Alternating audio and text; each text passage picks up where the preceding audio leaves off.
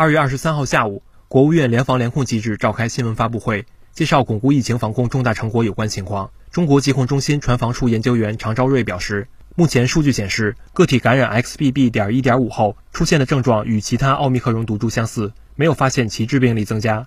常昭瑞还介绍，我国刚刚经历了疫情大流行，人群体内留存的中和抗体会在短期内提供免疫保护作用。专家研判分析认为，近期引发新一轮规模流行的可能性较小。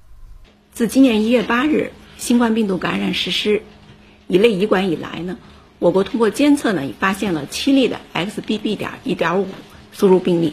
二月三日呢，在采样发现了一例由输入病例引起的本土关联的 XBB. 点一点五的病例，为该输入病例的一个核心密接。经过详细的流行病学调查，对相关密接人员的健康监测以及专家的研判，并没有发现续发的病例。根据美国 CDC 的网站数据监测显示呢，二月十二日至十八日，XBB. 点一点五呢，在美国的流行株中的占比呢是占第一位的，约占百分之八十点二。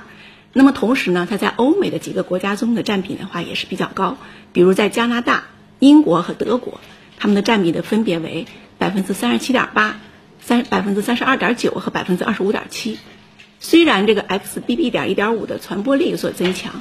但是目前数据显示呢，个体感染了 XBB. 点一点五以后出现的症状呢，与感染其他的奥密克戎变异株的症状是相似的，没有发现其致病率增加。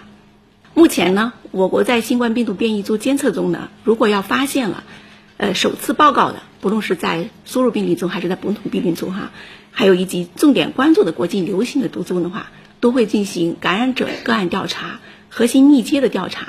并开展这个风险研判，一旦要是发现了传播力比较强、致病力或毒力增强的这个新型的变异株的话，都要按照相关的方案采取一些措施。同时呢，我国刚刚经历了疫情的大流行，人群体内产生的综合抗体呢，会在短期内提供免疫保护作用。专家呢研判分析认为呢，近期呢引发新一轮规模流行的可能性比较小。新华社记者蒋志强北京报道。